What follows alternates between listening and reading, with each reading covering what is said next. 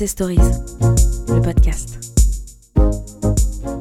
Bien, bonjour à tous, bonjour à toutes, et merci de nous avoir rejoints pour ce matin HEC spécial entrepreneur, en partenariat avec Bain et compagnie, Publicis Media et le magazine Challenge.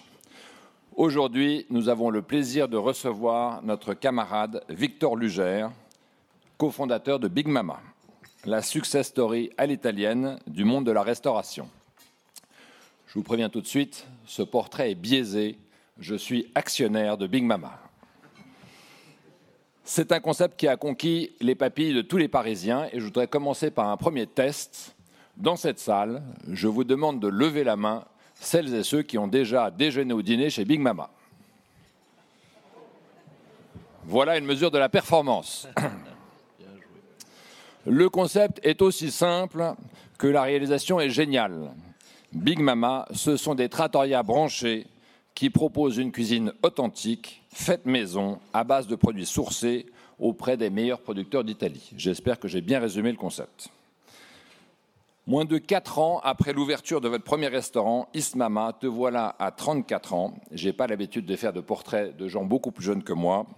Avec ton associé Tigran Sedou, lui aussi diplômé HEC, à la tête d'un petit empire qui compte déjà 1000 employés, 7 restaurants à Paris, un à Lille et le dernier, né, le dernier né à Londres, le Gloria, qui a ouvert ses portes le 22 février dernier et qui fait un carton plein.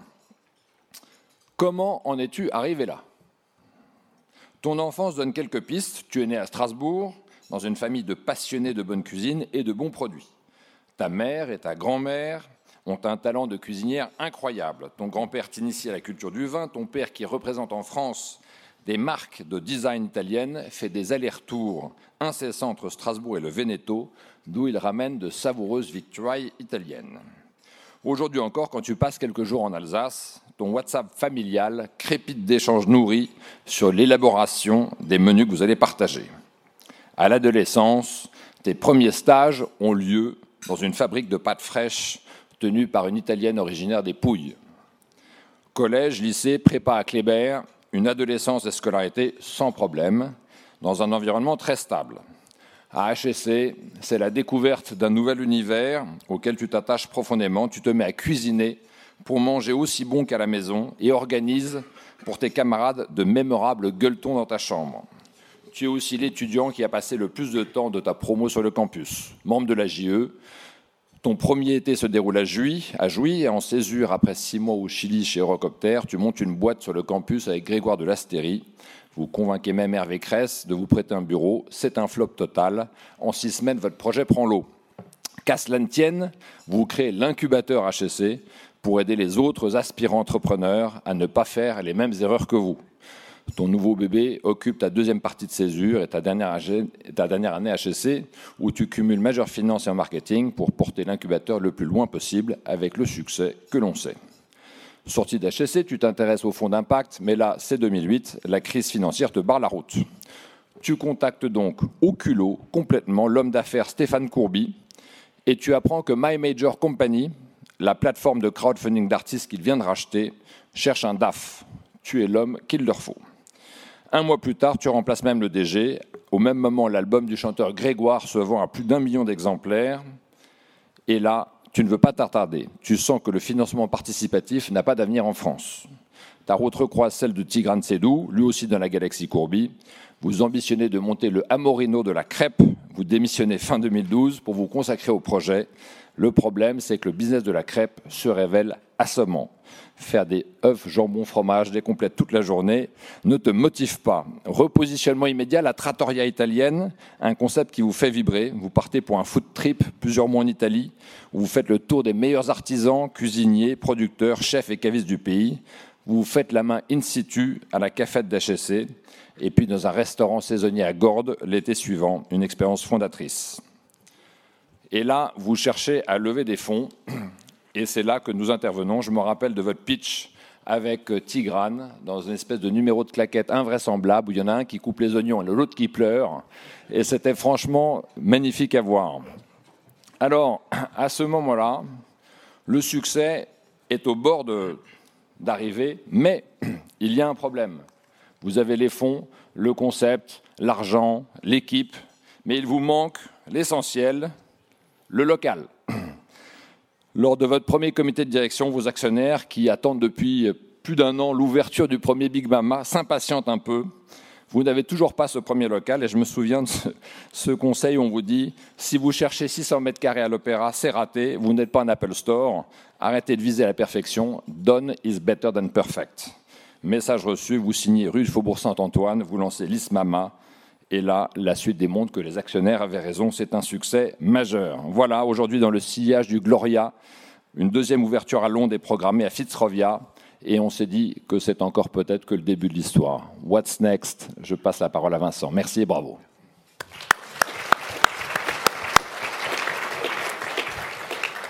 Bonjour à vous tous et merci Victor d'être avec nous pour cette petite heure. Alors, euh, on commence généralement par une revue de presse, mais on va la faire la plus courte possible pour euh, que tu nous racontes vraiment cette euh, fabuleuse histoire sur laquelle effectivement Frédéric a fait un bon teasing. Le Figaro ce matin titrait bien entendu encore sur euh, l'incroyable journée euh, de samedi sur les Champs-Élysées, avec cette page sur les commerçants demande à l'État d'agir. Quand on est restaurateur, on est aussi commerçant. comment toi tu as pris, par exemple, le saccage du Fouquet's? Je suis évidemment désolé pour mes confrères. Euh, ils vont devoir refaire leur auvent. Euh, J'ai le sentiment qu'à 80 euros le café, ça va leur prendre au moins deux jours pour le financer. Je, me dis qu'il faut qu'ils s'accrochent. ça s'appelle pas beaucoup plus de commentaires que ça. Bon, ok. C'est East Mama, il n'y a pas encore de West Mama, là, on a bien compris, effectivement. Non, mais nous, on, fait des efforts stratosphériques pour essayer de faire de la bouffe abordable et pour tout le monde. Et si vous demandez ce que nous on pense du fait de vendre des cafés à, 14 euros sur les Champs-Élysées, bah, on pense qu'on n'est pas, c'est pas exactement nos valeurs. Voilà. Très bien. Deuxième sujet euh, dans les échos, sur la, dans la page Startup, euh, comment l'école 42 attire de plus en plus d'étudiantes. On le sait, il y a un déficit de femmes dans le monde des startups, particulièrement dans les startups technologiques. Alors, euh, je ne sais pas si on peut mettre Big Mama dans le côté start-up technologique, mais qu'est-ce que tu penses qu'il faudrait faire pour avoir davantage de start-upeuses? Alors, moi, à mon échelle très personnelle, j'essaie de ne pas montrer trop de films de Disney à ma fille de 3 ans, pour lui donner autant de confiance en elle qu'un homme et, et, le sentiment que tout est possible, ce qu'on nous a appris à HEC. Maintenant, de manière plus générale, on se rend compte chez nous, dans notre équipe qu'on a, euh, on a plus de la moitié des managers de restaurants qui sont des femmes. On parle de femmes qui ont en moyenne 23 ans d'âge moyen, euh, qui ont, aucune d'entre elles n'a fait d'études. Euh, les deux tiers d'entre elles, quand elles sont arrivées à Paris, elles ne parlaient pas français. Ou à Londres, elles ne parlaient pas anglais. Et trois ans plus tard, elles managent des PNL de 10 millions avec des équipes de 70 personnes. À notre échelle d'une boîte, d'une petite boîte où on n'emploie que des jeunes, je constate beaucoup moins d'écart entre les hommes et les femmes. À vrai dire, j'en constate pas, euh, mais parce que j'ai pas une vision macro. Donc encore une fois, si j'étais patron du CAC 40, j'aurais peut-être un panel un peu plus large. Aujourd'hui, on a 50% de femmes au COMEX, on a plus de 50% de femmes qui dirigent nos, business units. Et dernière gare, mais euh, je ne peux pas le montrer sur la tablette parce qu'il ne s'est pas téléchargé, c'est ce titre du Parisien de son supplément économie, avec ce titre merveilleux qui rime Entrepreneur au grand cœur, Qu'est-ce que ça t'inspire, cette formule, entrepreneur au grand cœur? C'est assez intéressant parce que, parce que tu mets le doigt vraiment sur quelque chose qui nous préoccupe en ce moment. On se rend compte avec du recul, et c'est, pardon, je fais un disclaimer, mais c'est très gauche caviar ce que je vais dire, que quand on commence à monter sa boîte, on est très inquiet pour soi. Est-ce que je vais réussir? Est-ce que ça va marcher? Est-ce que je vais pas être la honte de ma famille? Est-ce que je vais pouvoir me payer un salaire à la fin du mois? Est-ce que ma boîte va exister? Puis une fois qu'elle commence à exister, est-ce qu'on va réussir à payer les salaires jusqu'au mois prochain? Puis alors, est-ce qu'on va réussir à faire un deuxième restaurant? Est-ce qu'on va réussir à pérenniser le succès? Et puis petit à petit, avec les réussites qui s'accumulent et qui s'enchaînent, euh, et puis les échecs qui arrivent et qu'on arrive à surmonter, on, prend confiance. Et puis l'équipe, on n'est est plus tout seul. Et puis Enfin, j'ai jamais été tout seul parce que j'ai toujours eu Tigrane avec moi, mais on n'est plus que tous les deux. Il y a des talents autour de nous, puis il y a des gens qui se mettent à être meilleurs que nous. Et en fait, c'est très rassurant. Et puis un jour, on se lève 3-4 ans plus tard et on se rend compte qu'en fait, bon, on est un petit peu moins préoccupé par soi. Puis on a déjà eu 4 pages dans elle, et puis machin, alors euh, ma grand-mère est contente. Puis, donc, on est un peu moins préoccupé par soi, et on se rend compte que les drivers évoluent. C'est-à-dire qu'on n'est plus, le driver premier, c'est plus la peur, ou c'est plus l'ego. Euh, et là, on se rend compte que bah, ça laisse de la place à des nouveaux drivers. Et je pense que ce qui nous motive aujourd'hui, c'est de dire comment on arrive à créer un écosystème, une aventure à plusieurs. Aujourd'hui, ce qui nous motive, c'est comment on fait pour faire grandir l'équipe, pour dire on est 1000, comment on fait demain pour être 2000. Je peux vous raconter des histoires du staff, de, gens qui ont des trajectoires incroyables chez nous. Moi, j'ai une trajectoire incroyable. On était deux dans un bureau avec Tigrane. Aujourd'hui, je vis à Londres, on est 1000 personnes. Jamais de ma vie, je pensais que je serais patron d'une boîte de 1000 personnes. Donc ça, c'est un premier truc qui prend le pas. Et, et de manière générale, comment est-ce qu'on peut, une fois que tu te dis que ton, business va être pérenne, comment est-ce que tu te dis, OK, comment est-ce que je fais pour continuer ce truc-là sans saccager le monde? Pour que toutes les parties prenantes en profitent pour me retourner, en fait, dans 20 ans, à quoi je vais penser? Je vais penser que j'ai fait le plus gros restaurant d'Europe à Station F.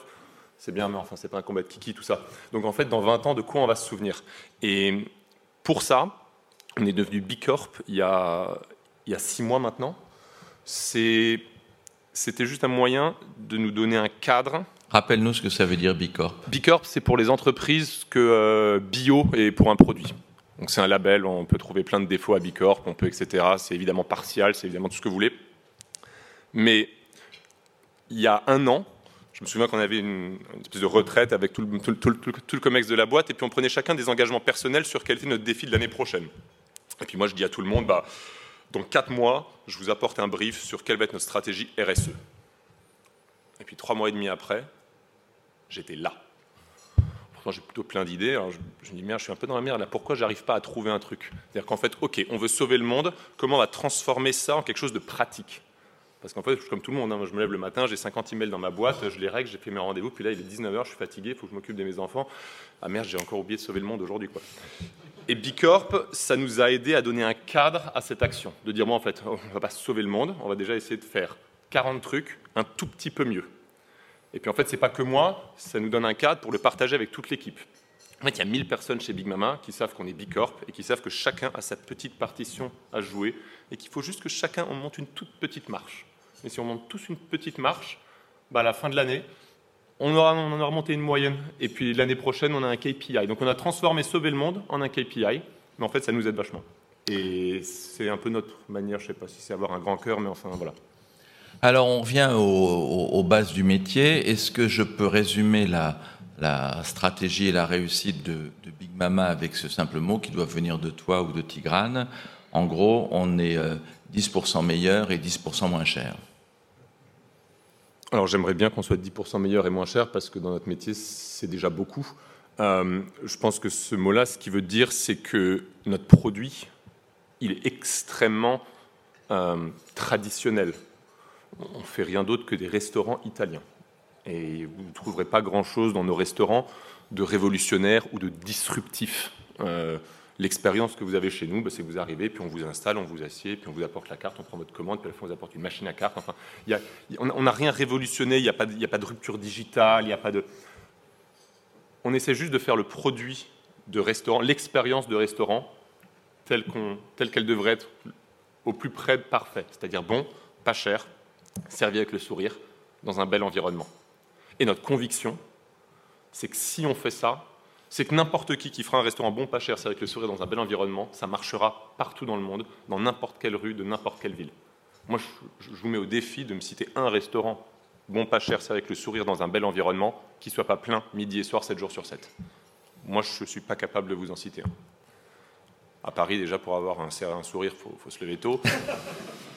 Dans tous les arrondissements un chiffre, pour avoir un truc pas cher, il faut se lever encore plus tôt. Euh, à Londres, pour que ce soit bon, euh, C'est un défi, enfin, etc., etc. Donc je ne dis pas du tout qu'on y arrive, mais, mais, mais on vient d'ouvrir à Londres. Moi, ça fait un an que j'ai déménagé à Londres. Bah ça, on reprend un peu de pression, c'est-à-dire qu'à Londres, personne ne nous attendait, on est personne. Euh, quand je dis aux gens, ah ouais, non, on est super restaurateur à Paris, les gens me demandent pas quoi, où ça euh, Donc, évidemment, beaucoup de pression. Et puis six mois avant, trois mois avant, je me dis, merde, merde, comment on va faire? Est-ce qu'on va y arriver? Et à la fin, je me dis, mais je ne peux pas passer mon temps à dire à tout le monde qu'il faut faire bon, pas cher, c'est avec le sourire, dans un bel environnement et que ça va marcher, et pas me l'appliquer. Donc essayons de faire juste bon, pas cher, c'est avec le sourire. Et c'est ce qu'on a fait. Et il y avait 250 personnes qui faisaient la queue le jour de l'ouverture. Et c'est la magie du retail, c'est-à-dire qu'on a ouvert un vendredi soir, le vendredi midi, il n'y avait personne. On avait dit qu'on ouvrait vendredi. Moi, vendredi midi, j'étais dans le restaurant, puis il n'y a personne qui s'arrête. Je me dis, merde alors, c'est sûr, on, sera à moitié vide ce soir. L'angoisse, la boule au ventre. Et le soir, on ouvrait à 5h45, et à 5h, il y a un type qui est venu et qui a fait la queue. C'est la magie du retail, quoi. Et donc voilà, faire les choses simples, bien. Mais par exemple, quand euh, vous avez euh, réfléchi sur Londres, vous avez décliné parfaitement le concept euh, Ou est-ce que vous avez imaginé qu'il fallait, parce que c'était Londres, faire des adaptations? Alors, d'abord, je vais mettre un disclaimer ici. On ne fait jamais rien parfaitement. On fait un métier où on rejoue l'intégralité, on remet la mise à chaque client tous les midis et tous les soirs. Donc, donc on fait un métier 100% d'exécution. Je, connais beaucoup de gens euh, qui n'ont pas eu de bonnes expériences chez Big Mama et c'est ce, qui est difficile dans notre métier, c'est qu'on crée aucun actif. D'abord, le mot parfait, il a vraiment pas, pas, sa place à la table parce qu'on parce qu'on fait un métier d'approximation, on essaie de faire le moins pire possible et on, ne crée aucun actif et tous les midis, ça recommence. On ne se déclare pas restaurateur, on se constate restaurateur 20 ans plus tard si on n'a pas trop merdé. Bon, fin du disclaimer. À Londres, j'ai déménagé et Tigrane est resté là. On en a beaucoup parlé. On a tous les deux pensé que c'était une bonne idée que l'un de nous deux y aille, justement pour ce que tu dis, c'est-à-dire pour comprendre les subtilités. Euh, on n'a pas fait d'études de marché, on n'a pas demandé à quelqu'un de nous faire une étude de marché sur le pricing. Moi, j'ai déménagé à Londres, j'ai bouffé trois fois par jour au restaurant pendant huit mois, puis à la fin, le pricing, il était fait, c'est-à-dire que je le sentais avec mes tripes. C'est-à-dire qu'il y a un moment, je sais ce qui est cher et je sais ce qui est pas cher. Mais c'est quelque chose qu'on a, a acquis avec le temps. C'est pour ça que j'ai déménagé. Les mentalités, la manière de communiquer. Est-ce que tu peux faire certaines blagues, est-ce que tu peux pas en faire d'autres? Est-ce que tu peux appeler une pizza la pizza YouPorn? Réponse oui, ça a très bien marché d'ailleurs. etc., euh, etc. Donc, c'est pour ça qu'on a déménagé et c'était le conseil d'un de nos associés euh, de dire les mecs, euh, si c'est le défi pour vous, faut mouiller la chemise. Et si vous voulez continuer à être une start-up et continuer à montrer à vos équipes qu'en fait, il faut se battre, il faut se donner du mal, etc., la meilleure chose que vous puissiez faire, c'est de donner l'exemple. C'est là qu'avoir des associés qui sont des entrepreneurs, qui sont passés par là, ça, a une valeur qui est. Et on s'est dit, bah ouais, en fait, euh, si moi j'emmène ma femme, mes gamins, etc., que je bouge à Londres, que je me remets en risque, etc., bah, je suis capable de dire aux gens de l'équipe, bah, venez, on y va, allez, on sort les doigts et, on prend des risques. Et alors, tu nous disais tout à l'heure, quand euh, on parlait dans notre petit euh, déjeuner, avant petit déjeuner, euh, que des difficultés, je, reprends ton mot, citation, fin de citation, c'est de comment on peut scaler le charme. Et donc, derrière ça, il y a cette question, est-ce qu'effectivement, ce concept, cette ambiance, ce charme, est déclinable à l'infini. Ce que Tigrane et moi on aime quand on arrive dans un restaurant, c'est le sentiment qu'il a toujours été là, que le staff fait partie des murs, que, que ça fait 150 ans qu'on sert des, sert des plats ici, qu'il y, a une vraie culture, qu'il y a une âme. Le charme, plus que le charme encore, c'est l'âme. comment on crée de l'âme dans un truc, je viens de le racheter, c'est une coque de béton et de verre. Avant ça, il y avait un magasin qui vendait du mascara. Il faut que je mette de l'âme. C'est un vrai défi. Et, c'est ça qui fait, je crois, qu'une expérience de restauration va être réussie. Et pour donner de l'âme, il y a. L'âme, c'est un peu un bien grand mot, c'est comme l'amour. Alors on dit, ah bah, je suis amoureux. En fait, pourquoi tu es amoureux? Tu es fier Déclinons. Tu es en admiration, tu as du désir? Bah, L'âme, c'est pareil. En fait, c'est pas un gros mot, c'est un mot valise, mais si on le décortique, il y a deux choses principalement. Il y a le design, c'est pour ça qu'en tant que groupe de restauration, on a internalisé le design, parce que je crois qu'aujourd'hui, le design, c'est 50% de l'expérience. Parce que si c'est juste, s'il s'agit de nourrir les gens, il fallait monter des livres ou une chaîne de supermarché. On est là pour donner une expérience et on ne va pas déléguer 50% de ce qui fait la valeur de notre métier à des designers qui globalement n'ont rien à foutre parce que c'est un projet parmi 150 et puis d'ailleurs la restauration c'est plutôt plus difficile et moins bien payant que l'hôtellerie ou, les particuliers. Donc on a internalisé le design, vous n'imaginez pas le temps qu'on passe pour sourcer des bois euh, qui sont des, planchers de, vieilles postes en italique, pour sourcer des, tomates. Au lieu d'acheter des tomates neuves, on achète des tomates en Sicile parce qu'il y a un mec qui a démonté son palais et il vend un lot de tomates sur eBay. c'est dans ce niveau de granularité et de détail. Moi, personnellement, je suis extrême. Je passe 10 heures, 10 heures de ma semaine à faire ce travail. Euh, et la deuxième chose qui donne de l'âme, bah, c'est évidemment les gens. Et, c'est là là que mon associé est un type absolument extraordinaire. C'est, il crée une équipe, euh, il crée un mouvement, il crée une aspiration qui fait que bah ouais, c'est peut-être des mecs de 20 ans et ils sont peut-être arrivés chez nous il y a trois mois, mais ils sont, on est tous galvanisés par un projet qui dépasse largement le fait de porter le café ou de laver une assiette. Je pense que si, si tu demandes à n'importe lequel de nos 1000 salariés dans nos restaurants, mais au fait, toi, c'est quoi ton job? Il ne va pas te répondre, moi, c'est de porter des cafés ou moi, c'est de faire une pizza. Je pense que tout le monde est là, tout le monde te dira, mon job, c'est de donner à ces gens le meilleur moment de leur journée. on y arrive, on n'y arrive pas avec plus ou moins de réussite, mais ça, je pense que ça donne de l'âme. Et, et, ce sont des Italiens. Ce choix d'avoir effectivement euh, l'essentiel euh, du personnel qui vient d'Italie, pourquoi et pourquoi ça a si bien marché?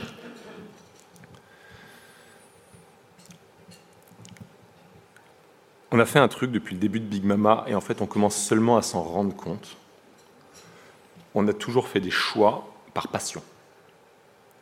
Et en fait c'est très très bon pour le business. En tout cas ça l'a été. La restauration c'est un vieux métier, donc il y a, toutes les bonnes idées ont déjà été eues. Il reste plus que les idées à la con.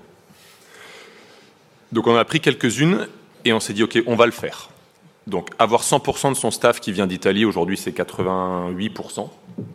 C'est quand même une bonne idée à la con. Hein. C'est quand même très compliqué, ça coûte extrêmement cher. Euh, il faut les loger, il faut les nourrir, il faut les, leur trouver une sécurité sociale. Enfin, c'est, un, travail d'assistante maternelle. C'est vraiment une idée à la con. Mais je crois que ça apporte ces suppléments d'âme à nos restaurants. Il n'y a aucun scénario où je vais recruter 50 Français, je vais leur dire alors voilà comment on fait l'accent italien, et au fait je vais faire un cours accéléré de mozzarella, et comme ça tu vas pouvoir donner une expérience italienne à tes clients. Non, on prend des Italiens, on leur dit rien du tout, on leur apprend rien, et on leur dit vas-y, fais comme chez toi. Et c'est ça qui marche. Deux, acheter tous les produits en direct des producteurs en Italie. On a fait ça parce que c'est cool d'aller en Italie et de passer six mois à faire le tour des producteurs. Et qu'encore la semaine dernière, j'étais deux jours dans les pouilles chez mon producteur de Burrata et c'était un bon moment. Parce que je ne vous cache pas que le soir, on se fait des gros gueuletons et que, et que moi j'adore la bouffe, on est geek de ça c'est le vrai seul rationnel. Parce que je dis toujours que oui, on achète 30% moins cher. Croyez-moi, si je prenais un, distributeur qui fait 300 millions d'euros de chiffre d'affaires, je l'égorgerais et j'achèterais pas les trucs très chers. Donc, en fait, il n'y a pas vraiment de rationnel économique derrière ça. C'est juste qu'on aime ça. Euh, et trois, staff 100% italien, acheter en direct des producteurs et tout faire maison. On fait nos propres pâtes fraîches. Il y a quand même beaucoup de gens en Italie et même en France qui savent très très bien faire les pâtes fraîches. On n'est pas les seuls au monde à savoir faire des bonnes pâtes fraîches euh, torréfier notre café. On n'est pas les seuls au monde, on n'a pas le privilège d'être les seuls à avoir la recette du bon café. Euh, brasser notre propre bière, faire notre propre pain. À Paris, il y a quand même beaucoup de gens qui font du bon pain. Euh, on le fait parce que ça nous passionne, parce qu'on est geek et parce qu'on a le sang. Et en fait, on se rend compte que c'était ça le driver. Sauf qu'aujourd'hui, on se rend compte que nos chefs, ils sont 50 fois plus motivés. Parce que quand ils viennent chez Big Mama, ils apprennent à faire du pain, ils apprennent à torréfier le café, ils apprennent à, faire, à monter une sauce hollandaise depuis le début. Et c'est pour ça qu'il reste. Et c'est pour ça qu'on a un turnover de 30%, là où la moyenne du secteur est plutôt à 120. Quand euh, tu parles d'idée à la con, il y en avait une que j'avais vue, c'était qu'il y ait un Big Mama en Italie. Ça reste une idée, cela? Ça, c'était tellement con qu'on a arrêté. un peu comme la crêpe. Reviens juste une seconde sur la crêpe, le fait que finalement vous soyez passé sur euh, le registre italien, il y avait des, origines familiales, mais est-ce qu'il y a une magie de l'Italie que vous avez euh, réussi à, percevoir et, qu'on voit s'exprimer? Par exemple, il va y avoir, euh, je crois, le mois prochain, l'ouverture de cet énorme grand magasin Italie que va ouvrir les Galeries Lafayette dans le quartier du Marais. Il y a quelque chose avec l'Italie? Moi, je commence vraiment à comprendre les Italiens maintenant que je vis en Angleterre. C'est-à-dire que je vois dans le regard des Anglais, je vois comment ils me regardent, cette espèce de mélange de mépris et, d'admiration. On est vraiment les Italiens des Anglais, nous les Français. Donc, blague à part, blague à part la gastronomie italienne, il faut, faut, regarder les études, c'est-à-dire que tout le monde au monde adore la gastronomie italienne. C'est la gastronomie à travers le monde qui est la plus appréciée. C'est sain, frais, pas cher, équilibré, et c'est d'une infinie profondeur. Que la France, c'est un peu pareil, sauf que c'est un petit peu moins sain quand même. C'est un peu plus à base de viande et de béchamel. Et le japonais, c'est un tout petit peu plus pointu, pour faire simple. Et le reste, c'est quand même beaucoup moins profond. J'espère qu'il n'y a pas d'espagnol dans la salle, mais enfin, vous voyez l'idée, quoi. Donc, une fois qu'on a dit ça, nous, on n'a pas choisi de faire de l'italien pour cette raison-là, mais il y a un moment, il faut un peu de chance aussi. C'est-à-dire que c'était un peu notre bonne idée à nous. Quoi. On s'est dit, bon, on va faire ça parce que ça nous passionne et parce qu'on aime ça. Et il se trouve qu'on est arrivé sur un créneau où maintenant, en post-rationalisant, effectivement, gastronomie italienne, ça a tout pour réussir. Produit best-seller? La pizza margarita. Alors la pizza margarita, j'ai vu qu'il y avait un grand débat sur la pizza margarita dans un de tes restaurants, Pizza Populaire. Elle est arrivée à 5 euros, elle est passée à 9 euros. Qu'est-ce qu'il s'est passé? Ça, c'est dur, ça. C'est le seul prix qui a augmenté en 4 ans chez Big Mama. Et Il je n'y a pas un item qui a augmenté d'un centime, sauf ça. Ce qui s'est passé, c'est que ça, c'est que ça rentrait pas en fait.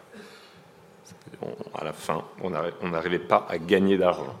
Et donc, si on ne gagne pas d'argent, on n'a pas un business pérenne.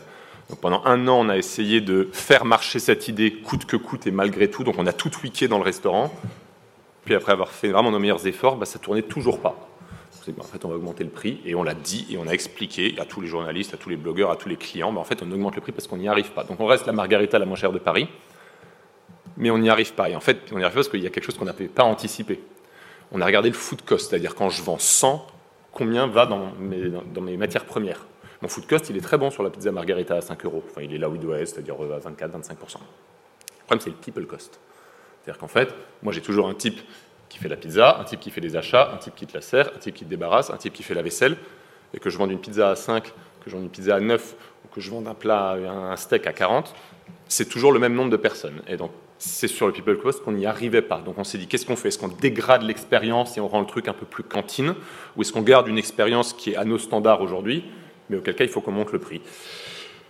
Et voilà, c'est, on peut le dire, c'est, une forme d'échec, c'est-à-dire qu'on a, y a des choses qu'on n'a pas vues, il y a des choses qu'on n'a pas anticipées, on n'a pas réussi à maintenir cette promesse. On voulait avoir la pizza à margarita la moins chère de Paris, on l'a eu, mais elle n'est pas à 5, elle est à 9. Ça- Mais du coup, ça m'entraîne vers une question bien HEC, euh, quasiment Baines. Euh, ça veut dire qu'il y a une super euh, réserve, il y, a, il y a peu d'élasticité au prix. Tu pourrais augmenter tes prix de manière, dire, peut-être prendre 10%, non, non, ce que tu seras, euh, non pas 10% moins cher, mais au même prix que tout le monde, et que ça marcherait quand même. Si Tigrane était là, il se lèverait et il sortirait de la pièce. Heureusement, c'est toi, on est content. les prix ne bougent pas. Si, vous, si on se met à penser qu'on a la queue devant nos restaurants parce qu'on a un bon concept, on est mort. On a des gens devant nos restaurants parce qu'on n'est pas cher. Si on augmente les prix de 20%, on va se priver de 60% de notre clientèle. Enfin, c'est des chiffres dans le vent, mais, c'est. En fait, se mettre à croire, là, une bande d'HEC, que en fait, tout le monde peut se payer un déj à 23 balles à Paris, c'est comme s'étonner que franchement les gilets jaunes manifestent dans la rue, mais qu'est-ce qu'ils ont? Donc Le monde va très bien comme il est, non? C'est un peu pareil, c'est-à-dire que euh, on pense vrai, enfin, ça marche parce qu'on n'est pas cher. Et ça marche très bien parce qu'en plus de ça, a priori, la plupart du temps, c'est plutôt bon, c'est avec le sourire dans un bel endroit. Mais le premier truc, c'est que c'est pas cher. Et se mettre à penser qu'en fait, on va augmenter les prix de 20% et que les gens vont pas remarquer, je peux vous dire que les gens, ils ont sacrément remarqué qu'on avait augmenté le prix de la margarita. Ça a fait les gros titres et on l'a expliqué. Et comme à la fin, c'est pas parce qu'on est à pro-gain, mais c'est juste parce qu'il fallait qu'on arrive à payer les salaires de l'équipe à la fin du mois, qu'on l'a expliqué, qu'on n'a jamais trop bullshité les gens. Donc je pense que c'est la première fois qu'il se passe un truc comme ça. Le marché nous a passé le truc. Puis ça reste la margarita la moins chère de Paris. Mais je pense qu'il ne faut pas pousser mémé dans les orties. Mais alors, idée à la con encore, là, parce qu'il y a un sujet pour nous, la HEC, on n'aime pas trop attendre, etc. Pourquoi est-ce que tu ferais pas quelque chose 30% plus cher, puisque tu dis que euh, le fait de faire la queue permet d'augmenter, euh, euh, de, de baisser tes coûts, enfin, ou d'augmenter ton, euh, ta, ta fréquence, je ne sais pas quel est le terme dans la restauration, ta rotation, de 30%, des prix 30% plus chers avec réservation. C'est une idée à la con? Non, non, parce qu'on on l'a tous les trois mois. Et à chaque fois, on se dit qu'on va, on va pas le faire et qu'il faut. Ça, c'est. Après, on est une petite boîte. hein, On, a ouvert notre premier restaurant. On, fêtera nos quatre ans d'ouverture à East Mama dans un mois. On débute. Euh, on essaie de rester focus. On est bon à un truc aujourd'hui parce qu'on est extrêmement concentré là-dessus. C'est- Et ça marche parce qu'on a cette équipe d'Italiens, parce qu'on a ces valeurs d'entreprise, parce qu'on a ces valeurs démocratiques, parce que les 1000 personnes de l'équipe se, se reconnaissent dans les valeurs populaires de notre cuisine, bienveillante, ouverte à tous, euh, parce qu'en fait, quand vous allez dans nos restos, en fait, il y a une bonne ambiance parce que nos clients, c'est tout le monde. Et j'ai la Mama Black avec les cinq enfants qui vit avec les minima sociaux, et j'ai des hommes politiques, et j'ai des stars de cinéma, et j'ai euh, tout le monde. Voilà. Demain, quand on va faire un truc 30% plus cher avec des réservations, je vais mettre à avoir des bobos parisiens et machin. Et puis en fait, peut-être que mon staff va moins se reconnaître. Et puis en fait, je vais avoir d'autres problèmes parce qu'en fait, ils ont payé 30% plus cher, donc c'est intérêt à être nickel, chrome, platine. Et ce jour-là, je vais me rendre compte qu'en fait, je faisais plein d'erreurs Juste, les gens ne m'en voulaient pas parce que c'était pas cher, mais maintenant que je le vends 30% plus cher, bah, ils ne me les passent plus, etc. Donc ça casse beaucoup. C'est tout un équilibre que ça bouleverse. Et aujourd'hui, on pense qu'il y a encore vraiment beaucoup de choses à faire dans la cuisine populaire pour pas aller sur ce terrain-là. Idée à la compte, donc. Bon, quelques questions de journalistes économiques maintenant.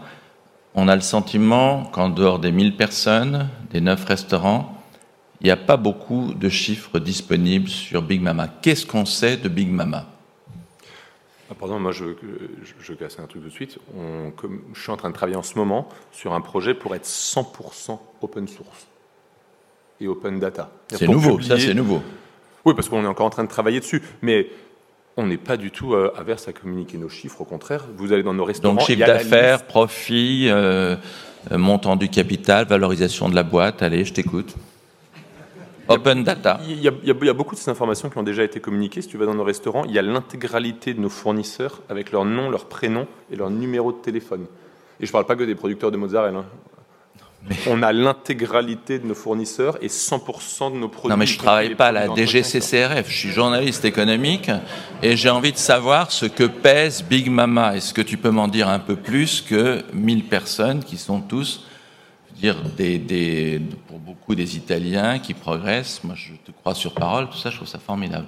J'ai envie de savoir ce que ça représente en poids économique. Nos restaurants, ils font entre 5 et 10 millions d'euros de chiffre d'affaires. À la Felicita, on va faire le double. Donc la Felicita, c'est à Station F. Euh, la raison, Une cinquantaine de millions, quoi, donc. À peu près. Profit? Depuis le premier jour, on ouvre la porte et c'est profitable d'un restaurant. Parce qu'on ouvre la porte et le restaurant est plein le premier jour. Donc un restaurant qui ne serait pas profitable quand il est plein, c'est qu'il y a un gros problème. Euh, on est plutôt moins profitable que la moyenne des restaurants. parce Qu'est-ce que, c'est la moyenne des restaurants? Que je ne suis pas un familier de Je ne sais pas, je dirais que c'est 30% des bidas. D'accord, et vous, c'est un peu moins Oui.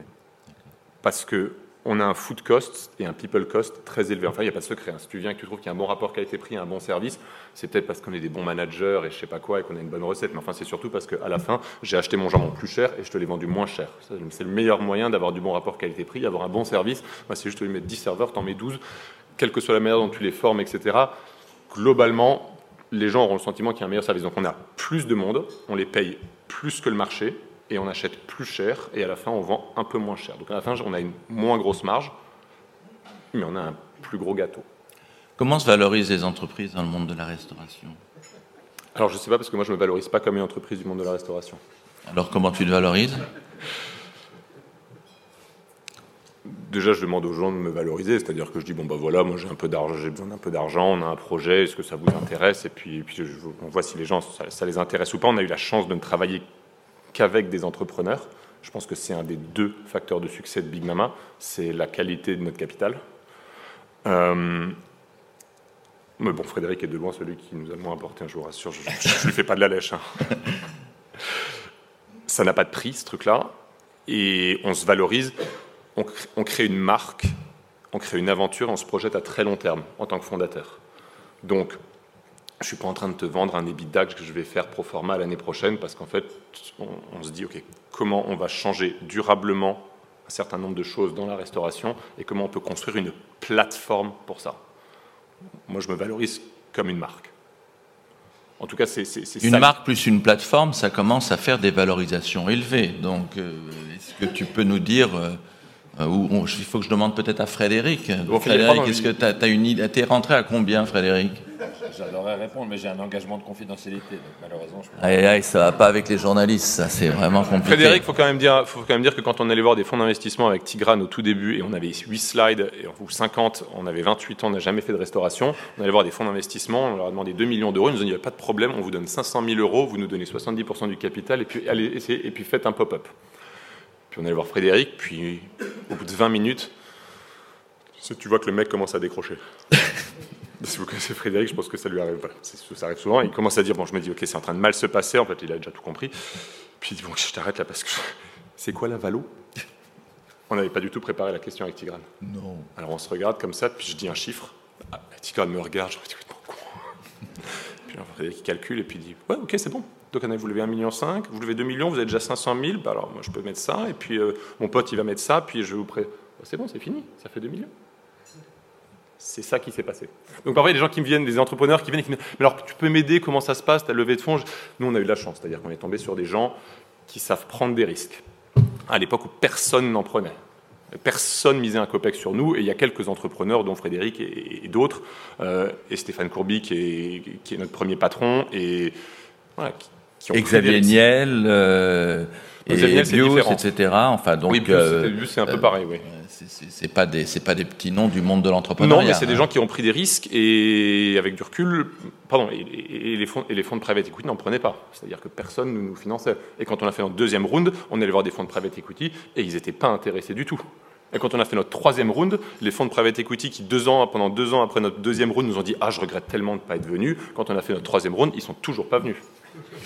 Et on a continué à avoir des entrepreneurs et nos premiers entrepreneurs qui continuent à supporter et qui ont remis à chaque tour, et, des nouveaux entrepreneurs, et Norbert d'Entresangle, et Xavier Niel, et les, frères, et les frères Karl, et blablabla. Et, et donc, globalement, ça faisait combien de levées de fonds euh, On a fait trois levées de fonds. Trois levées de fonds.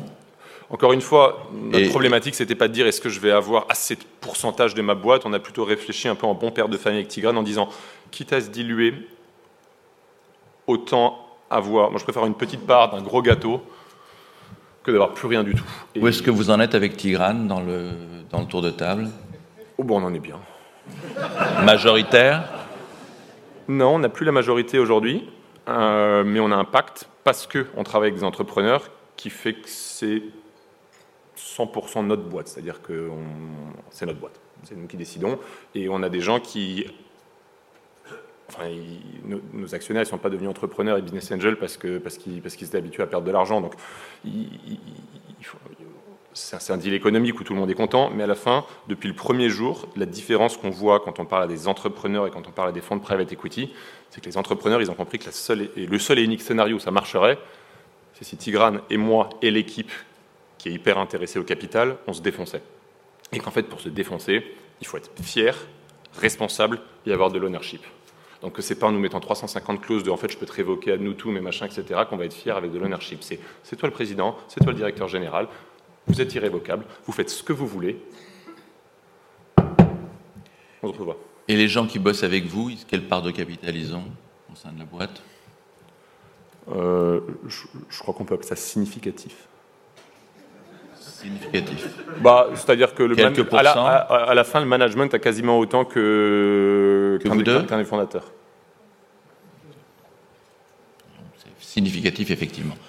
Je repose la question de Frédéric. Quel valo Aujourd'hui. Il y a eu des chiffres dans la presse. Hein, oui, qu'est-ce qu'on a dit, mes petits camarades On a dit plusieurs dizaines de millions d'euros. Pourquoi est-ce que tu fais cette, ce, ce, changement? Vous avez été réputé, comme beaucoup d'ailleurs d'entrepreneurs, c'est un peu les difficultés des startups euh, qui réservent leurs chiffres effectivement au fonds d'investissement. Euh, pourquoi est-ce que vous avez décidé, puisque tu dis que tu t'y prépares, à être totalement ouvert finalement sur la question de, ce que sont vos chiffres euh, Parce que c'est une idée à la con. Donc je me dis que ça créera peut-être de la valeur. Parce que ça a toujours payé de dire la vérité. Ça a toujours payé de dire la vérité. C'est une des quatre valeurs chez Big Mama, dire toujours la vérité. Parce qu'en fait, c'est très facile d'enjoliver un tout petit peu. Et, et un, c'est pas nos valeurs. Et dans la restauration, on a un devoir. Enfin, on nourrit les gens, c'est-à-dire qu'ils viennent chez nous et ils mettent ça dans leur corps. Moi, je fais extrêmement attention à ce que je mange. Je pense que l'industrie agroalimentaire, c'est quelque chose de terrible. c'est quelque chose de terrible. Enfin, si vous saviez ce que vous mangez, messieurs, dames, vous, ne, mangeriez plus. Et le poids, c'est le poids de cette responsabilité qui nous fait penser qu'on doit dire 100% la vérité. Et bah, tu es journaliste, tu passes ta vie à parler à des gens qui globalement te racontent pas la vie qu'ils ont, mais la vie qu'ils voudraient avoir. C'est quand même le grand jeu. Et au-delà de l'exercice journalistique ou de communication, d'être sur Instagram et de raconter des belles histoires, on nourrit les gens. C'est-à-dire qu'on fait quand même quelque chose d'extrêmement intime et, on pense que ça nous donne une responsabilité. Alors moi j'avais une dernière question avant de passer la parole à la salle puisqu'il est 9h. C'est euh, ce qu'est cette relation que vous avez nouée avec euh, Tigrane. Euh, c'est un, duo qui dure. parfois ça marche très bien. Sur quoi ça repose? Parfois il y a des tensions quand on est deux. On voit pas mal de duos qui à un moment donné se séparent. Comment est-ce que vous avez fait, vous, pour vivre, continuer à vivre et à prospérer? C'est né de trois choses. C'est né de l'inspiration de certains de nos associés, c'est Frédéric et Olivier, c'est Frédéric Biusset, Likoubi, etc., qui nous ont inspirés dans comment faire fonctionner un duo. C'est fait de l'école Courby, qui est de dire, moi je fais toujours des trucs à 50-50, comme ça, si ça marche pas, on est obligé de s'asseoir autour de la table et de discuter. Et c'est fait euh, de ma conviction du mariage et de celle de Tigrane qui est de dire c'est un partnership. Si on est 49-51, moi j'appelle pas, pardon, c'est mon avis, hein, je donne pas de conseil. Moi j'appelle pas ça une association, j'appelle ça un truc avec un salarié qui a un gros intéressement. Avec Tigrane, on est obligé de s'asseoir. Avec ma femme, je suis obligé de m'asseoir. Et en fait, j'ai la tête un peu dure parce que je suis entrepreneur, donc j'essaie de faire vivre des histoires qui n'existent pas. Donc j'ai plutôt l'habitude de parler et de pas trop écouter. Le fait d'être 50-50 avec ma femme ou avec mon associé, ça m'oblige à me mettre à table et à écouter ce qu'il a à dire. Et en fait, ouais, c'est une idée de merde, donc écoute-le, dors dessus et accepte-le. Donc, bah, si j'avais 51% ou 70% de la boîte, j'écouterais pas. Ça fait longtemps que je l'aurais planté, ma boîte euh, centigrade.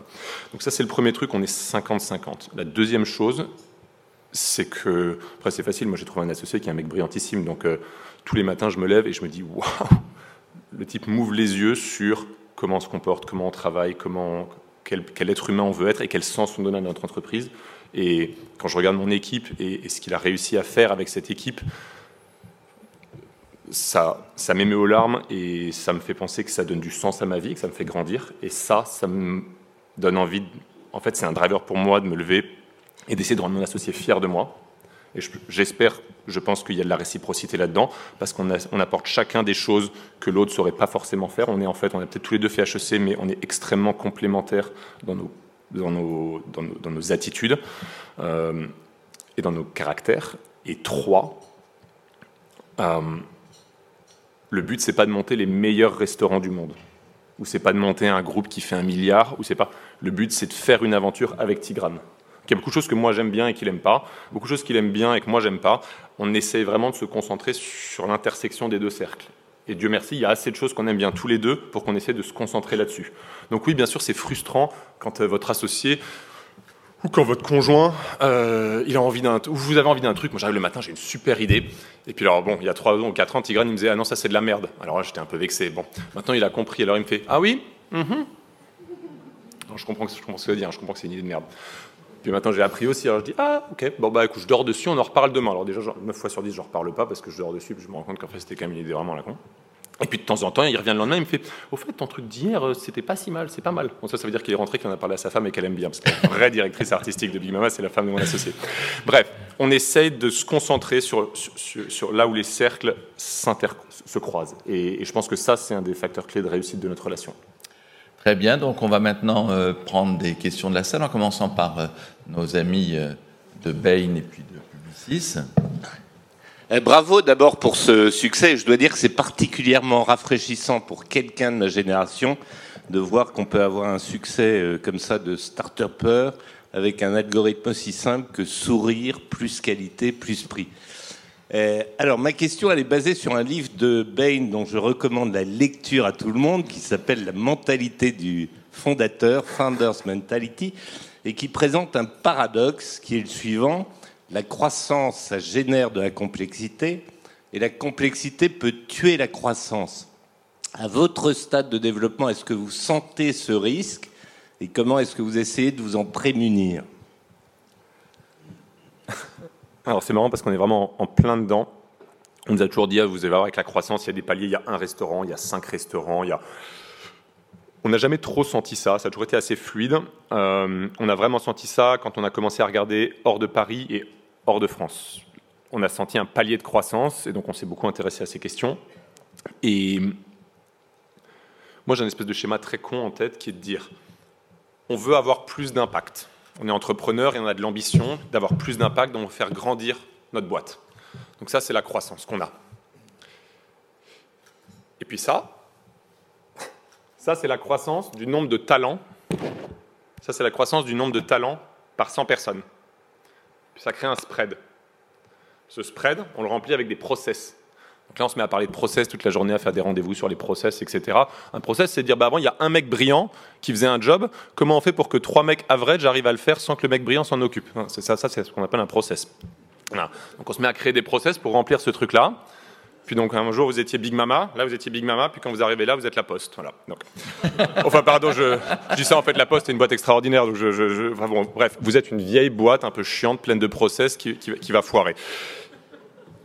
Donc en fait, on a une obsession simple. La bonne nouvelle, c'est que moi, j'ai pas un groupe de 400 000 personnes. Pour l'instant, j'ai une, start-up. Donc on se dit, OK, pendant encore aussi loin qu'on puisse, qu'on puisse anticiper, essayons juste d'avoir un nombre de talents par 100 personnes qui croient plus vite que la croissance. Donc oui, régulièrement, je vais en comité de direction et j'explique à mes associés que mes coûts de holding ont explosé. Bah oui, c'est comme ça. Mais à la fin, j'ai beaucoup de talents et assez peu de process. Pour l'instant, c'est que ça qu'on fait. À nouveau, parce qu'on essaie de créer une marque et que mes, mes coûts de holding et la part de ma holding aujourd'hui par rapport à mon exploitation, c'est pas mon sujet principal.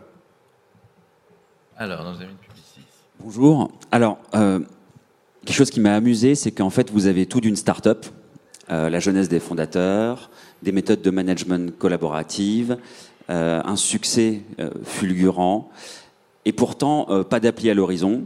vous avez des vrais employés, nombreux. Vous n'avez pas d'algorithme révolutionnaire en cuisine. Bref, n'êtes-vous pas un contre-pied, une sorte d'entrepreneur d'une nouvelle ère celle du succès de méthodes issues euh, du numérique, mais appliquées au business du réel? Ce dont je suis sûr, c'est que, comme vous le dites, notre produit, il n'a rien d'une start-up parce qu'il n'est pas disruptif. En revanche, quand on s'interroge, et on le fait régulièrement, sur ce qui a fait le petit succès de Big Mama à sa petite échelle, parce qu'on se demande comment demain on va être capable de répliquer ce succès en Angleterre à plus grosse échelle, on se rend compte que certaines valeurs, je pense, des startups euh, nous ont aidés. Je pense que le fait qu'on fasse tout par passion, les gens des startups appellent ça être purpose-driven. Euh, les gens me disent mais pourquoi tu es allé en Angleterre? C'est quand même complètement con, le Brexit, le machin. En fait, je suis en Angleterre parce que moi j'avais envie d'aller vivre à Londres et j'aime bien cette ville. Effectivement, sur un BP, euh, c'est pas forcément ce qui est le plus rationnel. qu'on faire acheter les produits en direct des producteurs, faire 100% maison, avoir un staff 100% italien. Je pense que faire les choses par passion, être purpose-driven, comme on dit quand on est à la mode, c'est un truc de start-up et ça fait partie de nos valeurs. C'est-à-dire qu'à chaque fois qu'on onboard, qu'il y a des gens qui arrivent dans l'équipe, Tigrane ou moi, on les rencontre, on leur explique que la chose la plus importante, c'est qu'ils fassent les choses par passion et qu'ils s'amusent. Et que s'ils ne s'amusent pas, qu'ils viennent nous voir et on leur trouvera un job ailleurs. Et parfois ça arrive, il y a des mecs qui viennent nous voir et qui disent bah là j'ai un peu moins de passion. Ok super, bah, je prends mon téléphone et je lui trouve un job ailleurs. Un chef qui veut aller bosser en étoilé, etc. Il n'y a pas de problème mais les 99 qui sont restés, ils ont l'obligation de s'éclater au boulot. Et s'ils ne s'éclatent pas, de venir nous voir et nous expliquer pourquoi. Donc, être purpose-driven. Deux, un autre trait dont je pense qu'on peut peut-être dire que c'est un trait des startups, c'est. c'est assez personnel, on a toujours été extrêmement ambitieux. Au fond de nos plats, il y a écrit Go big or go home. Euh, quand on fait du design, on dit toujours If it's not too much, it's not enough. Euh, quand vous dites, alors on ferme les yeux, puis on imagine la pièce d'un restaurant, puis là, il y a quelqu'un qui me dire, c'est peut-être un peu too much, ça, la moquette violette et les murs orange. If it's not too much, it's not enough. Donc, à notre petite échelle, hein, parce qu'on n'est pas, encore une fois, on n'est pas une licorne, hein, et on a un business qui n'est pas exponentiel, qui est au mieux scalable linéairement. Euh, je pense que cette ambition et le fait qu'on essaie de continuer d'avoir cette ambition, ce sentiment de faire jamais assez bien et d'en vouloir toujours plus, après je ne vais pas vous infliger ma psychologie avant six ans, mais je pense que ce trait-là, c'est un trait de start-up. Euh, et trois, ce qu'on disait sur les process, le fait de donner aux gens En fait, on est 1000, c'est à la fois beaucoup et pas, grand-chose. On se demande avec Tigrane comment est-ce qu'on fait pour que tous les gens de l'équipe aient le même plaisir que nous à venir au boulot. Alors moi, je sais pourquoi j'ai du plaisir et Tigrane, il a à peu près les mêmes drivers. C'est moi, j'ai de l'ownership, c'est ma boîte, c'est mon projet, c'est moi qui décide, c'est moi qui fais mon agenda, c'est mes clients. Et quand ils sont contents, ça me fait vraiment plaisir. Et quand ils sont pas contents, bah, c'est sur ma to-do. Bah, si ça marche pour moi, ça doit marcher pour les 999 autres personnes de la boîte. Ok, bah, on va leur donner ça. Donc les patrons de resto, c'est des patrons de resto. Et ils ont 23 ans, ils n'ont pas fait d'études, la plupart du temps ils ne parlaient pas français il y a 3 ans. Le directeur opérationnel, donc c'est un type qui gère 750 personnes chez nous, il est arrivé comme euh, pour porter des cafés dans notre pop-up à Gordes il y a 5 ans. Et il est arrivé dans la voiture quand je suis allé chercher la gare, il m'a dit dans deux semaines, je vais devoir repartir parce qu'il y a un festival de guitare en Sardaigne. Enfin, tout ça, c'était en italien.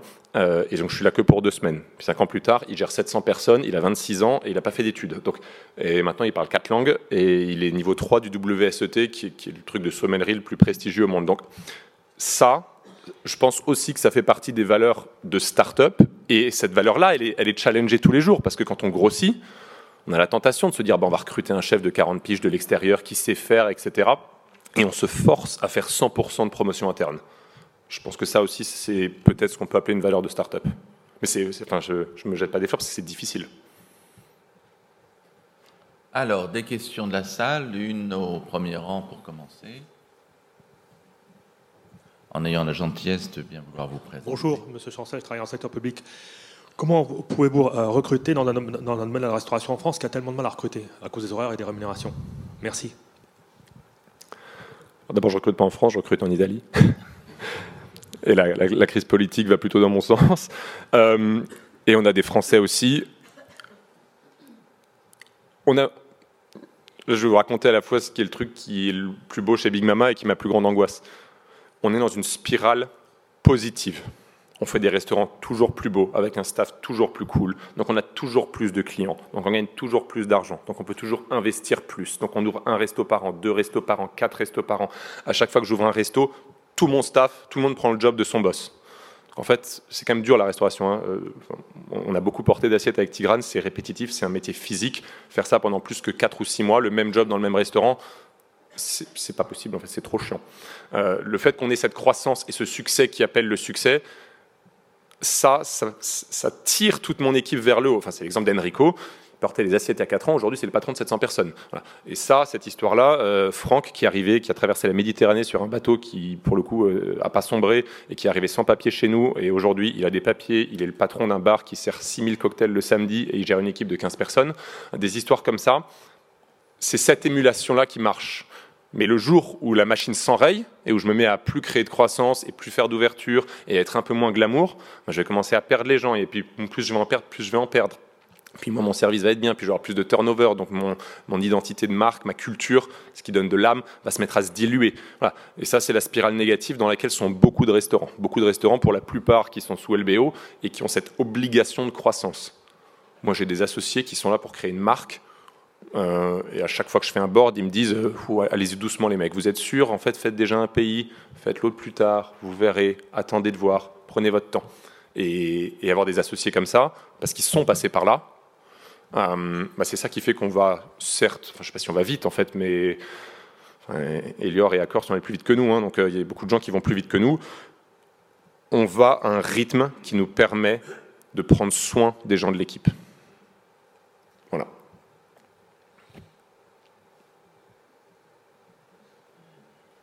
Fait au fond là-bas.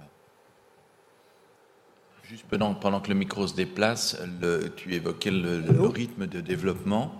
Est-ce que tu peux nous dire un petit peu vers quoi tu te diriges justement en termes d'ouverture? Est-ce qu'il y a d'autres pays? Est-ce que tu vas investir davantage à Londres? On réfléchissait au projet d'ouvrir à Madrid, parce que c'est une ville qu'on aime beaucoup, parce qu'il y a beaucoup de gens dans l'équipe qui rêvent d'y aller et d'aller vivre là-bas.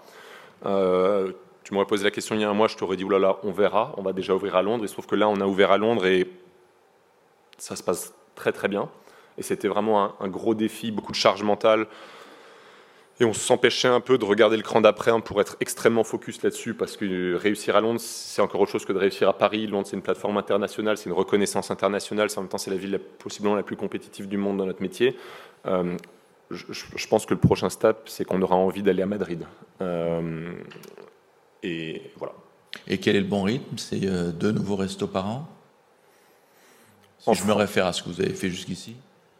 Deux restos par an sur un territoire, ça nous semble un bon rythme. Ça nous semble un rythme où on est capable d'avoir assez de talent et le jour où on ouvre, on a une super équipe sans déstabiliser le reste du business et à la fois ça nourrit, ça nourrit la croissance et ça nourrit le fait qu'on donne des opportunités aux gens qui se défoncent pour nous. Ouais, c'est exactement ça.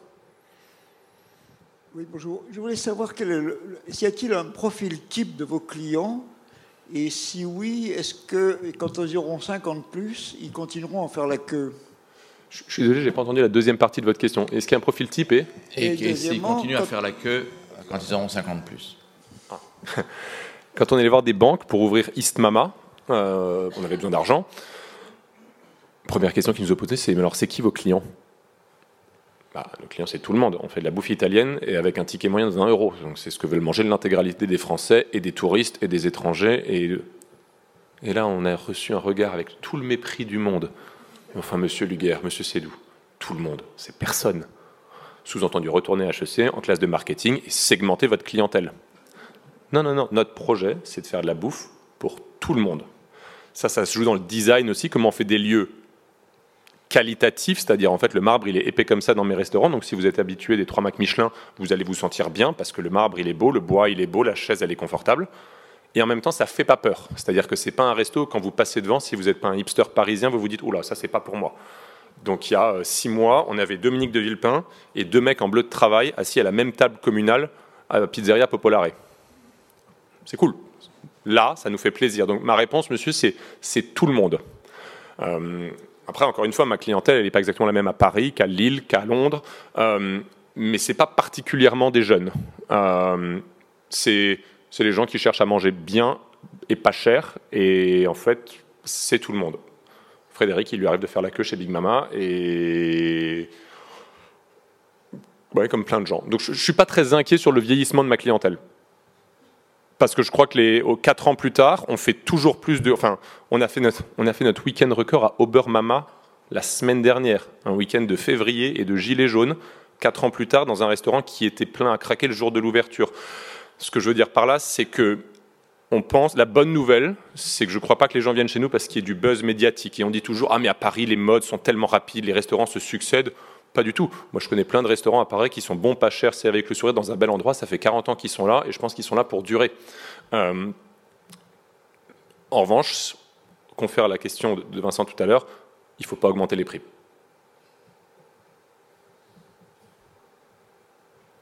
Une question là juste.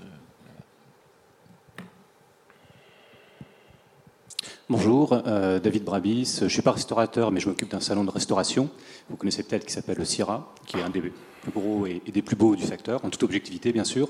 Euh, une question assez simple. Vous êtes très axé sur l'expérience et vous êtes excellent et bravo pour cette très belle réussite on commence à voir sur le marché se développer une offre très axée sur la praticité, avec notamment des dark kitchens qui pourront se permettre d'être très agressifs sur le prix, avec des, des, upsides très importants sur euh, les, coûts d'immobilier ou les coûts de personnel. Est-ce que vous les voyez comme une menace euh, pour votre activité? Alors je ne les vois pas du tout comme une menace parce qu'on ne fait pas du tout le même métier. Eux, ils nourrissent des gens. Moi, je les divertis. Euh, moi, vous venez chez moi parce que c'est un, un, moment, c'est un événement, c'est un moment de votre journée. Vous venez avec votre femme, vous venez avec votre date, vous venez avec votre maîtresse, vous venez avec vos enfants, vous venez avec vos copains, vous venez pour votre anniversaire, vous venez parce que vous avez un déjeuner d'affaires et que vous voulez parler d'un truc, vous venez parce que vous voulez passer un bon moment. Moi, je suis consommateur de Deliveroo, je suis consommateur des Smart Kitchen, j'adore cuisiner, je consomme chez moi. Ça n'a rien à voir. Enfin, ça n'a Encore une fois, et accessoirement, j'ai 9 restaurants, donc euh, dans 5 ans, j'en aurai peut-être 30 euh, ou 20, j'en sais rien. Donc avant que, ce soit ça mon problème, non, je ne le vois pas du tout parce qu'on ne fait pas le même métier. Donc pour nous, ce n'est pas de la concurrence. Et euh, inversement, on nous a proposé de faire des smart kitchen. Euh, et on s'est dit, non, mais ça, c'est pas notre métier, en fait. Notre métier, c'est comment on va plus loin dans l'expérience. Donc, ce qui, nous a fait rêver avec Tigrane, c'est de dire, maintenant, on va, faire, on va faire le plus grand restaurant d'Europe à Station F. On a 4500 mètres carrés en termes d'expérience. Il y a 25 mètres de hauteur sous plafond. On a pu aller un cran plus loin. J'ai des arbres qui font 25 mètres à l'intérieur du restaurant. Ça, ça nous a excité. Là, on avait l'impression de dire, on prend l'expérience et on l'emmène le cran d'après. On a ouvert à Londres, On a trois ambiances totalement différentes. On a un, espace de restauration au sous-sol. Vous avez l'impression d'être dans les années 70 dans un club complètement déjanté. Euh, on a fait nos propres playlists, notre propre musique. On travaille sur notre propre savon. On va toujours plus loin dans l'expérientiel. Euh, et je pense que c'est ça la direction qu'on prendra pas la direction de l'efficacité. Il faut différents types d'offres de restaurants pour différents moments. Et inversement, c'est très bien qu'il y ait des restaurants euh, à, 200 balles le dîner avec réservation et des étoiles au Michelin pour d'autres occasions. Voilà. Et ces gens-là ne sont pas non plus en concurrence avec nous. Une autre question? Je poursuis alors sur ce que tu viens de dire sur euh, euh, ce qui fait en fait la, la différence entre vos restaurants et, et peut-être ce qu'on peut appeler des restaurants de chaîne. Jamais Big Mama ne sera une chaîne à t'entendre, puisque euh, tu n'es pas là pour nourrir, mais pour divertir. De manière un peu irrationnelle, on a la phobie de la chaîne. Euh, on pense que ça, ça a, tué beaucoup de concepts. Euh, et donc on se réinvente à chaque fois, ce qui est d'ailleurs à la fois épuisant, mais en même temps ce qui nous fait plaisir, parce que moi ce qui m'éclate dans mon métier, c'est pas de faire du roll-out immobilier et, négocier des baux, et je le fais parce qu'il faut le faire, mais ce, qui nous éclate avec Tigrane, c'est un, la construction de l'équipe, deux, la construction de lieux toujours plus extraordinaires et toujours plus forts. Si demain on fait une chaîne et qu'on se met à, à roll-out, moi je vais me transformer en un super agent immobilier, et pourquoi pas, je gagnerais probablement beaucoup plus d'argent en faisant ça, mais c'est pas ce qui nous anime. Et c'est, c'est, pas notre, c'est pas notre mission, c'est pas la mission de notre entreprise. Euh, c'est pour ça qu'on réinvente, que chaque restaurant a un nom différent, un menu différent, un patron différent. Je vous parlais du fait que chaque patron de restaurant a son autonomie, mais c'est ça qui fait que quand tu vas dans un restaurant, tu sens une âme parce qu'il y a une vraie équipe. Quand je vais à Lille, dans notre restaurant de Lille, les mecs ils sont ultra fiers et c'est notre restaurant. Et, Georgia, qui a 23 ans et qui est la patronne du restaurant de Lille, elle arrête pas de dire et dans mon restaurant et mon restaurant? je me dis, waouh, ça c'est cool. C'est ça qui fait la différence en fait avec les euh, bistrots romains qui ont complètement disparu, même les brasseries qui n'étaient pas euh, euh, aussi des modèles reproductibles. c'est qu'effectivement, il n'y avait pas ce sentiment d'appartenance, ce sentiment d'unicité de l'établissement. Je n'ai pas grand-chose à dire sur les chaînes qui n'ont pas marché dans le passé et, et encore une qui n'ont plus marché. Qui n'ont plus marché. Et, elles ont bien marché. Et à un moment donné, c'est un peu le sujet, c'est que la, la, la restauration, c'est aussi un phénomène de mode. Il y a quelque chose. Il y a un moment donné où on a envie d'y aller, et puis à un moment donné, on n'y a plus envie. Oui. Oui. Et ça, ça nous procure un sentiment d'humilité et et d'angoisse au sens positif du terme, euh, infini. Tous les jours, tous les jours à midi, tous les jours le soir, on repart de zéro. Là, on vient de refaire euh, des centaines de milliers d'euros de travaux à East Mama, dans un resto qui globalement ira la gueule de clients depuis 4 ans sans discontinuer. On a arrêté, on a fait des travaux alors que personne ne nous le demandait. Tu rentrerais dans le resto et tu trouverais que c'est très bien maintenu et que c'est très propre, etc. En se disant, on ne va pas attendre que les gens se lassent. Ah, évidemment, les gens ne se lassent pas. On ne va pas attendre que les gens se lassent. Nous, on commence à se lasser. On refait le resto, on refait la carte. On a changé l'équipe. On a pris les gens de l'équipe, on, les a mis dans un autre resto pour les redynamiser. On a tout changé, alors que globalement, c'est un resto qui cartonnait et qui commençait à, qui était enfin sur un rythme de croisière, de performance, d'efficacité absolument abouti. Poum, on casse, on recommence. Alors on termine d'habitude, Victor, avec quelques petites questions plus personnelles. Euh, tu as mentionné plusieurs fois Stéphane Courby, euh, avec lequel tu as travaillé et puis qui a été un de tes premiers investisseurs. Qu'est-ce qui t'a appris? Je pense qu'il nous a appris deux choses avec Tigrane. D'abord l'anecdote du 50-50, euh, qui nous anime vachement. Et ça marche pareil avec nos fournisseurs. on travaille en partenariat. ça marche pareil, etc. Et je pense qu'il nous a appris à rêver grand, c'est-à-dire à dire en fait tout est possible. La seule chose qui, les seules limites qu'on aura, c'est les limites de notre euh, qu'on se met à nous-mêmes. Et on ne savait pas que c'était impossible, alors on l'a fait. Il a eu une phrase, Stéphane Courbit, qui est euh, surprenante, ou peut-être une phrase d'entrepreneur, euh, vous concernant, Tigrane et toi. Ils ne poursuivront, ils ne poursuivront pas, persisteront pas à vendre des, de la nourriture italienne toute leur vie leur aventure italienne toute leur vie, pardon. Euh, qu'est-ce qu'il a senti en disant ça? Alors d'abord, je ne savais pas qu'il avait eu ces mots. Euh, je pense que Stéphane, il a ce regard bienveillant de... Tigrane, c'était son bras droit pendant des années. Euh, c'est vraiment le mentor de Tigrane. Je pense qu'il sent qu'on a, et c'est ce que je disais tout à l'heure, on a toujours l'appétit de plus. Après, ce sera peut-être toujours dans la restauration italienne, parce que c'est notre première passion. Mais oui, on va pas s'arrêter là. Et on a envie de faire plein de choses. Et aujourd'hui, on a, avant, on partait de zéro. Aujourd'hui, on a une plateforme qui a des moyens.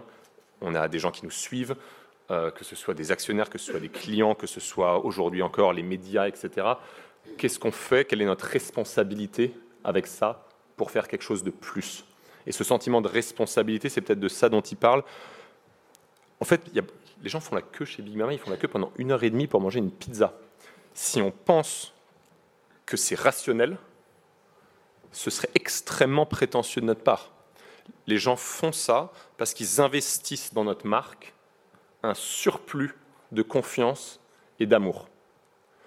Moi, j'ai l'impression d'être le, le débiteur de mes clients. Ils ont mis en nous plus que ce qu'on méritait. Parce que sinon, vous ne faites pas une heure et demie de queue pour manger une pizza. Et qu'est-ce que je fais? Qu'est-ce qu'on fait avec Tigrane? Qu'est-ce qu'on fait avec toute l'équipe de ce surplus d'amour que les gens nous donnent? Je le prends, je le, transforme en cash, je fais un cash out et puis je vais à la plage. Si je fais ça, dans trois ans, c'est fini. Si inversement, je me dis les gens, ils investissent en nous et dans notre marque, comment notre marque peut se montrer plus responsable, plus ambitieuse Comment demain on peut prendre des positions sur des sujets de société? Comment demain on devient Big Corp? Comment demain, avec le surplus d'amour que les gens nous donnent, on s'en montre digne et on, on se montre- Re- Regardez Massimo Bottura. Vous croyez vraiment que Massimo Bottura, qui est le meilleur chef du monde depuis euh, 5, 6, 7 ans, vous croyez vraiment que Massimo Bottura, c'est le meilleur chef du monde? Pas du tout. Massimo Bottura, c'est juste parmi les grands chefs, celui qui, quand on lui donne de l'amour, prend cet amour et le redistribue. Tous les autres, ils prennent cet amour, puis ils se repeignent, et puis ils sont bien contents quand même. Ça, c'est la différence entre Massimo Bottura et beaucoup d'autres grands chefs. Euh, Je, pense que peut-être que ce que Stéphane, sur quoi Stéphane mettait le doigt, c'est que ouais, c'est qu'il faut qu'on soit ambitieux et qu'il faut qu'on soit ambitieux, qu'il faut qu'on soit digne de, de l'amour que les, Ah, gens- bon, que moi, les gens je, investissent. moi, je pensais, je pensais qu'ils disaient ils vont vendre un jour. Pardonne-moi, j'ai une lecture un peu euh, basique du truc. Alors là-dessus, je peux raconter une autre anecdote, j'espère que tu m'en voudras pas. On a la chance d'avoir des entrepreneurs à notre capital qui ont beaucoup de coups d'avance sur notre histoire. Et je me souviens d'il y a, avant notre dernière levée de fonds, bah, c'est dur une aventure entrepreneuriale dans la restauration. Je ne sais pas si c'est encore plus dur, mais enfin, il y a des moments fatigants. C'est un métier difficile, la restauration. Vous travaillez le midi, vous travaillez le soir, vous travaillez quand les gens s'amusent. Euh, quand il y a un problème, ben, en fait, vous interrompez votre dîner, vous vous levez. Enfin voilà, c'est un peu comme en conseil en banque d'affaires, quoi. Donc, a un moment, on était un peu fatigué, c'était un moment un peu difficile, et on parle de ça avec Frédéric, et on dit, bah voilà, et puis peut-être qu'un jour, il faudra vendre, etc. Et il dit, mais vous savez, ce que vous vivez là, c'est l'expression de la fatigue des opérations. Et vous vous dites, waouh, si je, si je dois passer les 20 prochaines années dans ce niveau de tension, de fatigue et de stress, je ne vais pas y arriver. Tous les entrepreneurs se sont dit ça un jour. Ne présagez pas de l'avenir. Donc, ça arrive souvent, il nous dit des trucs qu'on comprend pas trop. Alors on note, et puis un an plus tard, ça un peu ça on percute. On a percuté il n'y a pas longtemps. D'ailleurs, on a percuté quand on a recruté, quand on s'est mis à de nouveau avoir plus de talent que notre croissance.